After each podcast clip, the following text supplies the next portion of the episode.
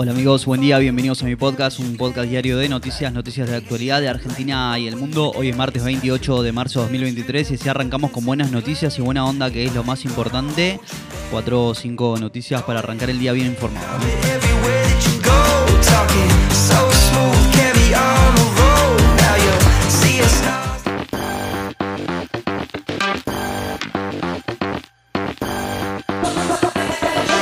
Ayer el gobierno anunció nuevas medidas para productores agropecuarios. Hoy vuelve la actividad en la Cámara de Diputados que tratará el proyecto que busca reforzar la justicia santafesina. En Estados Unidos, Alberto Fernández se prepara para la bilateral de mañana con Joe Biden. Y esta noche la selección juega otro amistoso. Arranquemos, ¿eh?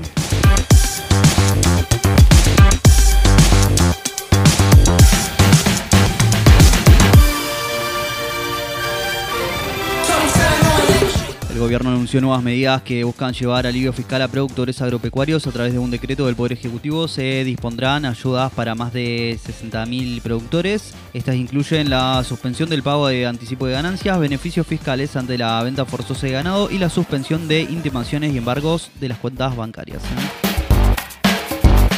Sergio Massa partió hacia Estados Unidos para sumarse a la comitiva presidencial. El ministro de Economía se unirá a la delegación que encabeza Alberto Fernández en Washington.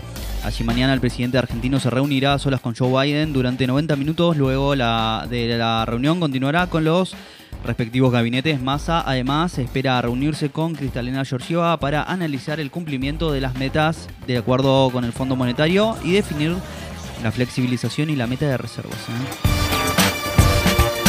Cámara de Diputados buscará aprobar hoy el refuerzo a la justicia de Santa Fe. La sesión especial está convocada para las 11 y hay un consenso entre oficialismo y oposición para dar media sanción al proyecto. La iniciativa que busca combatir el narcotráfico, la inseguridad de la provincia en el mediano plazo activaría 27 fiscales federales, 15 de ellos en Rosario, 9 defensores, 6 jueces de garantía y 6 magistrados con funciones de revisión, entre otras cosas, con el fin de poder avanzar con mayor rapidez con las causas penales. ¿eh?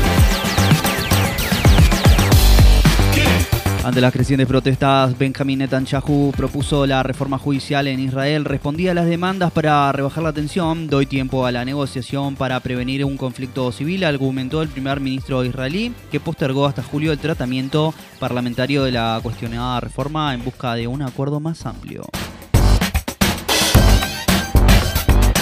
Un incendio en un centro de detención de migrantes en México provocó múltiples muertes. Ocurrió anoche en la ciudad de Juárez, cerca de la frontera con Estados Unidos. Fuentes del gobierno local informaron que al menos hay 10 fallecidos, aunque voluntarios del rescate advirtieron que la cantidad de muertes era entre 37 y 39.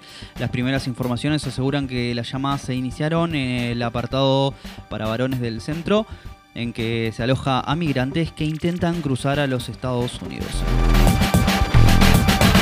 Ciudad Autónoma insistió ante la Corte Suprema para que embargue una cuenta del Banco Nación y aplique multas por la coparticipación adeudada. El gobierno porteño pidió ayer nuevamente el embargo de la cuenta del Banco Nación por la deuda que acumula el gobierno nacional con los fondos de la coparticipación que asciende a 57 mil millones de pesos. Tras varias audiencias sin llegar a un acuerdo entre las partes, el máximo tribunal hizo lugar en diciembre del año pasado al reclamo del gobierno porteño y ordenó al Estado Nacional que entregue el 2.95% de los fondos coparticipables. ¿eh?